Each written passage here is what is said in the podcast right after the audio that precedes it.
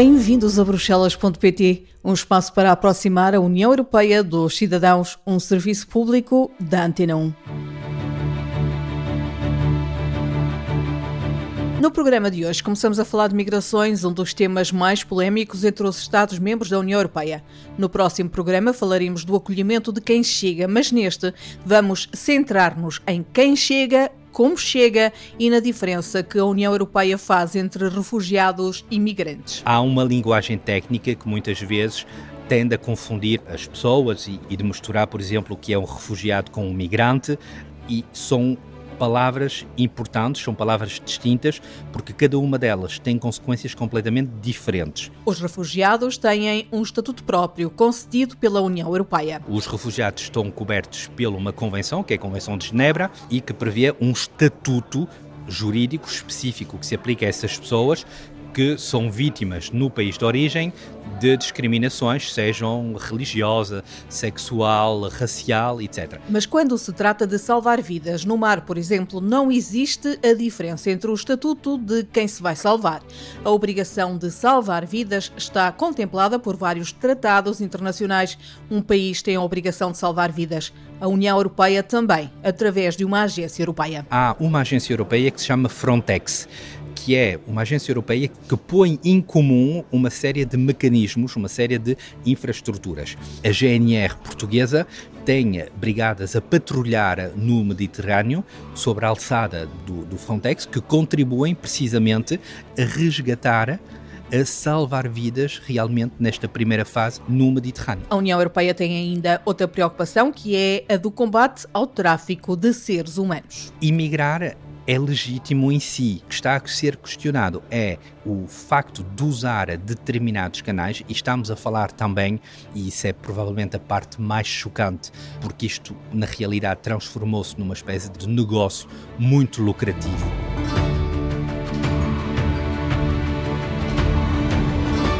Nosso convidado de hoje é Alfredo Souza de Jesus, conselheiro político no Parlamento Europeu. Existem efetivamente umas regras que estão desactualizadas, uh, nomeadamente a Convenção de Dublin, e que estão precisamente agora a ser revistas.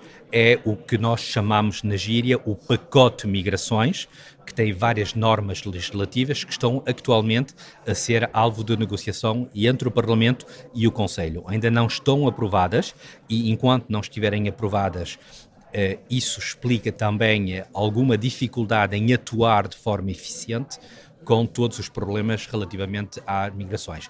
E para além dessas normas uh, europeias, que é efetivamente uma espécie de chapéu que se aplica a todos os países, há também algumas normas mais nacionais uh, que estão em vigor e que Uh, seguem ou eventualmente necessitam de se atualizar, mas uh, isso a nível nacional. As políticas de migrações têm que basear-se em alguns valores, em alguns princípios?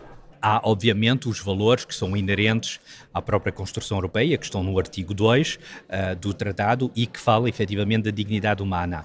Uh, agora, uh, também é preciso ter a noção e a importância de, de fazermos algumas separações, que é, há uma linguagem técnica que muitas vezes tende a confundir as pessoas e, e e de misturar, por exemplo, o que é um refugiado com um migrante, uh, e são palavras importantes, são palavras distintas, porque cada uma delas tem consequências completamente diferentes. Vamos então fazer essa distinção. No caso do refugiado, os refugiados estão cobertos por uma convenção, que é a Convenção de Genebra, e que prevê um estatuto jurídico específico que se aplica a essas pessoas que são vítimas no país de origem de discriminações, sejam religiosa, sexual, racial, etc.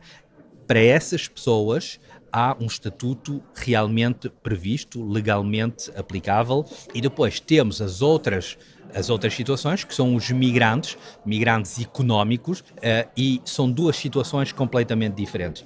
Da mesma forma, é importante para perceber o que acontece atualmente, nomeadamente, por exemplo, no Mediterrâneo, que uh, o que está em causa e o que levanta uh, grandes dificuldades, por falta precisamente de enquadramento uh, jurídico, não é a questão de salvar vidas, é a questão do acolhimento. Ou seja, a dimensão de salvar vidas está contemplada por vários tratados internacionais.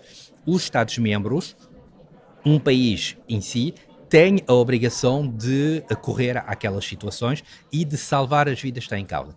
Depois entra-se efetivamente na fase a seguir, que é a fase do acolhimento fase do acolhimento que tem levantado várias questões dentro da União Europeia. Os Estados-membros não se têm entendido. Há quem queira eh, fazer uma repartição equitativa, há quem queira fazer outro tipo de repartição dos migrantes e dos refugiados que chegam, que até são cada vez em maior número, apesar de às vezes isso não parecer tão óbvio. A União Europeia depara-se de momento com um problema grave que é o facto de estarmos a voltar atualmente a valores muito próximos dos valores que foram da crise de 2015-2016, ou seja, tem havido um aumento substancial do número de, uh, de, de, de, migrantes e de refugiados a atravessarem o Mediterrâneo ou atravessarem. Há diferentes rotas uh, que existem, Aquela provavelmente que tem mais uh, visibilidade na, na, na, comunicação social será a rota central do, do, do Mediterrâneo, uh, mas também para Portugal, por exemplo,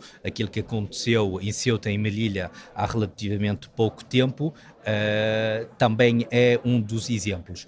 Uma rota provavelmente que será menos do conhecimento em Portugal, mas que tem valores mesmo assim bastante, bastante importantes, porque estamos a falar de na ordem dos 40% uh, de, de, de, de, todos os migrantes e refugiados que entram dentro da União Europeia é a rota dos Balcãs.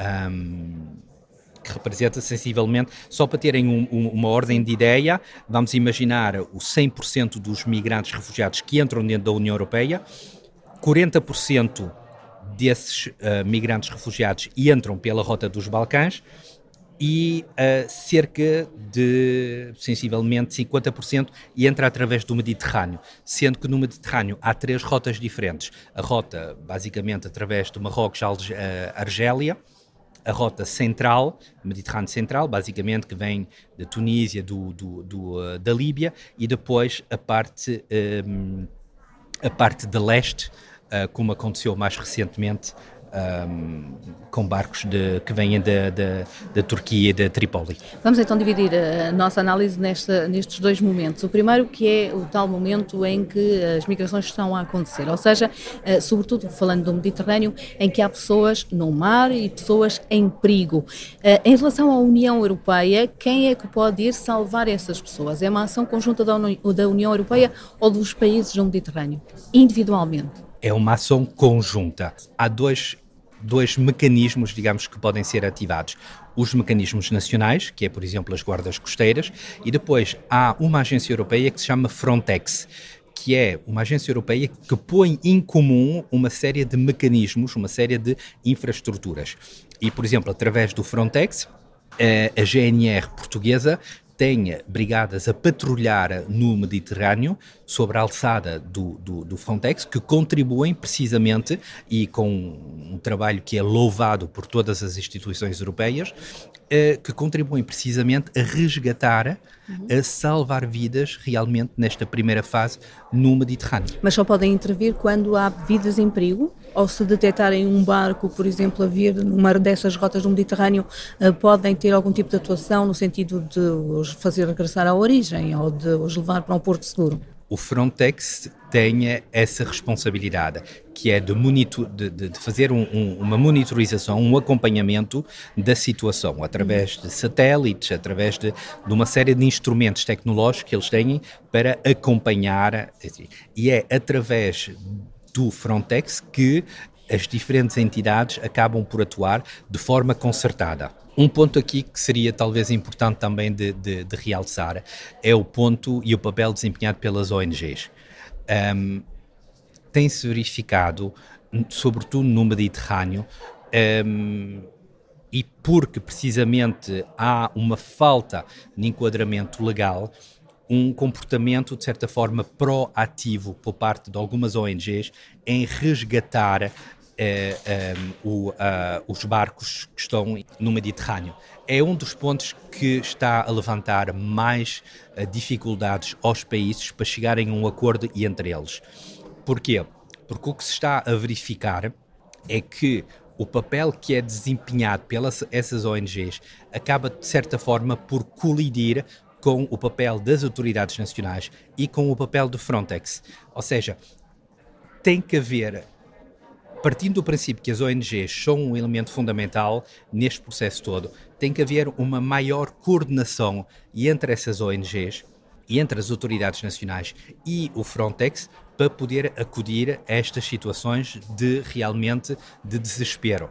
Mas, por outro lado, uh, esse, esse comportamento por parte das ONGs tem que ser feito de forma cooperativa, ou seja, não pode haver por parte, por exemplo, de uma ONG uma escolha política de levar um barco ou de preferir levar um barco, por exemplo, para a costa italiana, quando na realidade a costa maltesa está mais perto. Já nos explicou que há uma diferença entre eh, refugiados e migrantes, mas um, em, em, nenhuma destas uh, pretensões da União Europeia de gerir este fluxo está em causa a migração. Imigrar é legítimo em si. Não é isso que está a ser questionado. O que está a ser questionado é o facto de usar determinados canais, e estamos a falar também, uh, e isso é provavelmente a parte mais chocante, porque isto, na realidade, transformou-se numa espécie de, de, de, negócio muito lucrativo. Para os traficantes de pessoas. Para os traficantes de pessoas. E não só, para os Estados também. Uh, daquilo que na gíria e que também está a ser uh, alvo de uma grande dificuldade de, de, de acordo uh, neste pacote migratório, naquilo que se chama, chamamos de instrumentalização dos migrantes. Porquê para alguns países?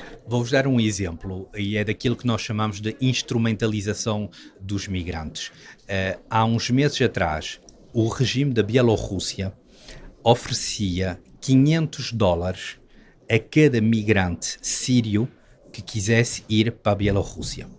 No início, as notícias eram um pouco estranhas, porque não se conseguia perceber qual era a necessidade de a Bielorrússia, eh, na prática, estar a chamar a si migrantes de origem síria. O que é que se veio a verificar? Criou-se realmente um negócio com uma companhia aérea síria que enchia literalmente charters uh, de sírios, eram enviados para Minsk e aí as autoridades da Bielorrússia pegavam neles e colocavam-nos à fronteira com a Polónia e com a Lituânia e eram literalmente empurrados para a fronteira para poderem entrar dentro do espaço União da União Europeia. Ou seja, estamos aqui a falar de um governo, neste caso uma ditadura, basicamente, que usa os migrantes, que instrumentaliza os migrantes com uma finalidade política. Apenas que era basicamente criar um embaraço à União Europeia. Junto à fronteira. Junto à fronteira, utilizando os migrantes. E beneficiando também uma companhia aérea da Síria. Sim, que entretanto, companhia aérea essa que foi listada nas sanções que foram aplicadas, nomeadamente em relação ao regime russo também.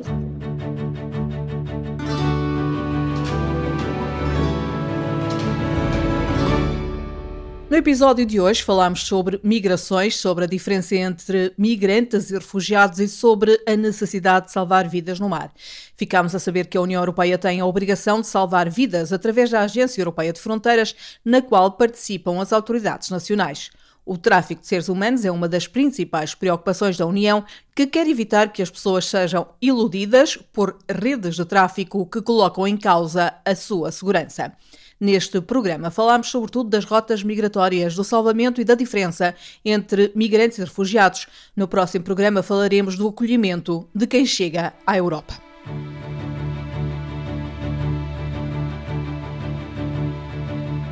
A presidência do Conselho e os negociadores do Parlamento Europeu chegaram a um acordo sobre uma proposta de lei da União Europeia na área dos crimes ambientais. A nova diretiva aumenta o número de infrações para 18.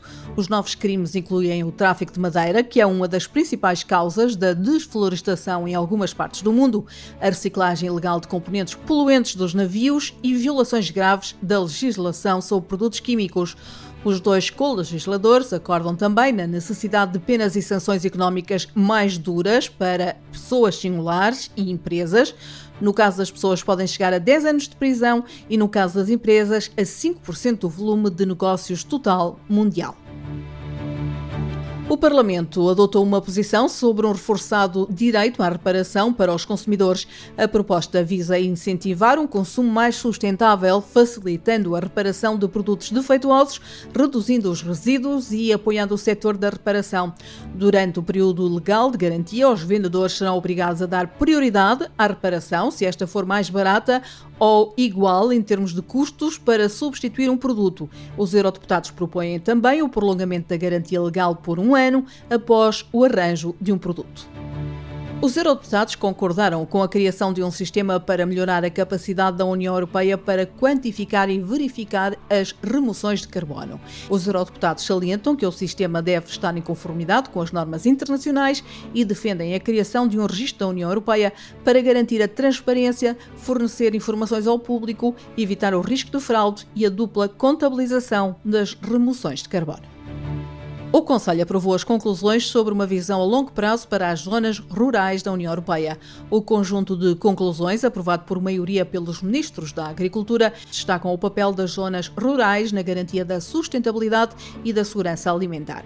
Nas conclusões, os ministros sublinharam também a importância da transição digital, da inovação e da conectividade, incluindo a cobertura de banda larga. As conclusões reconhecem também que as alterações demográficas estão a ter um impacto negativo nas zonas rurais rurais, conduzindo inclusivamente ao despovoamento. Os ministros apelam, portanto, a soluções destinadas a atrair os jovens, incluindo os jovens agricultores, para estas zonas. As soluções propostas incluem facilitar o acesso dos jovens ao financiamento e à terra, proporcionando-lhes diversas oportunidades de trabalho e formação e envolvendo-os na tomada de decisões locais. O Parlamento quer mais medidas da União Europeia para incentivar a recuperação das unidades populacionais de enguias. Os eurodeputados referem-se às barragens obsoletas e a outras barreiras à migração e querem sistemas que permitam que as enguias possam passar pelas centrais hidroelétricas e chegar com segurança às áreas onde podem reproduzir-se. Os eurodeputados também mencionam a importância dos regimes de certificação para garantir a legalidade das capturas.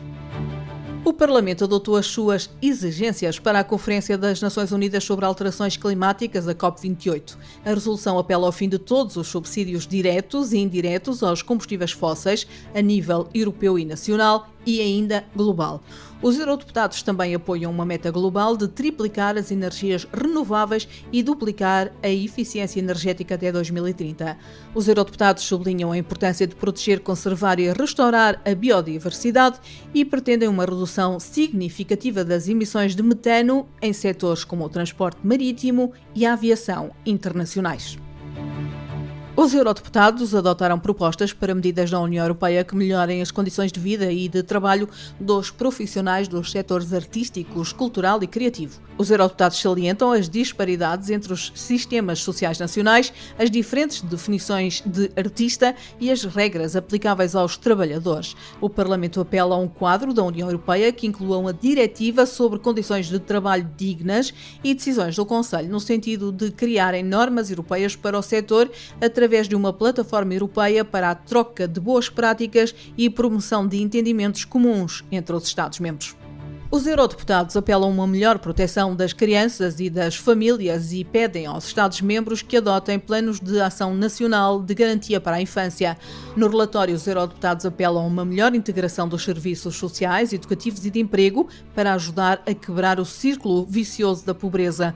Os eurodeputados pedem aos governos dos Estados-membros que garantam acesso efetivo e gratuito a serviços essenciais como educação, atividades escolares, cuidados de saúde, bem como como uma refeição saudável por dia escolar e o acesso efetivo a alimentos saudáveis e a uma habitação adequada. Na sequência do impacto do furacão Otis na costa do México, a União Europeia disponibilizou 1,3 milhões de euros em ajuda humanitária para dar resposta às necessidades mais urgentes da população atingida. O financiamento prestará assistência aos mais vulneráveis, incluindo abrigo, água, saneamento e higiene, bem como apoio aos meios de subsistência e outras necessidades básicas. A Comissão Europeia realçou que 2022 foi o segundo pior ano em termos de incêndios florestais, quase 900 200 mil hectares de terras arderam na União, de acordo com o novo relatório de incêndios florestais na Europa. Pelo terceiro ano consecutivo, os incêndios florestais foram sem precedentes e causaram grandes danos ambientais e económicos e perdas trágicas de vidas. Embora a maioria dos incêndios, cerca de 96%, sejam causados por ações humanas, eles são agravados pelo aumento das condições de perigo de incêndio provocadas pelas alterações climáticas. Os incêndios também afetaram os sítios Natura 2000, o reservatório de biodiversidade da União Europeia, representando cerca de 43% da área total ardida. Na sequência da Conferência sobre o Futuro da Europa, os eurodeputados apresentaram propostas para alterar os tratados da União Europeia. O Parlamento defende reformas que reforcem a capacidade da União Europeia para agir e reforçar a voz dos cidadãos. Entre as propostas apresentadas pelos eurodeputados, destacam-se as seguintes: um sistema com menos bloqueios no Conselho, através de mais decisões por maioria qualificada, a revisão das regras relativas à composição da Comissão, incluindo a eleição do Presidente, e limitando a 15 o número de comissários rotativos entre os Estados-membros. Os eurodeputados pedem também mais poderes para a União Europeia no que respeita a questões ambientais e competências partilhadas nos domínios da saúde, proteção civil, indústria e educação. Os eurodeputados exigem que a União Europeia adote uma abordagem da ajuda humanitária mais inovadora e com mais financiamento. Os eurodeputados querem que os países consagrem 10% da sua ajuda ao desenvolvimento em ajuda humanitária, dando à União Europeia mais capacidade para ajudar os mais vulneráveis. A resolução do Parlamento Europeu sobre a iniciativa dos polinizadores apela a um aumento da ação e do financiamento para inverter o declínio destas espécies. Os eurodeputados apelam à Comissão para que avalie a conformidade dos planos estratégicos da política agrícola comum com os objetivos da iniciativa da União Europeia para as abelhas e que seja impedida a importação de produtos agrícolas produzidos com pesticidas proibidos a nível mundial, uma vez que podem causar danos inaceitáveis aos polinizadores. O Conselho quer que 4 em cada 5 pessoas entre os 16 e os 74 anos tenham competências digitais básicas até 2030.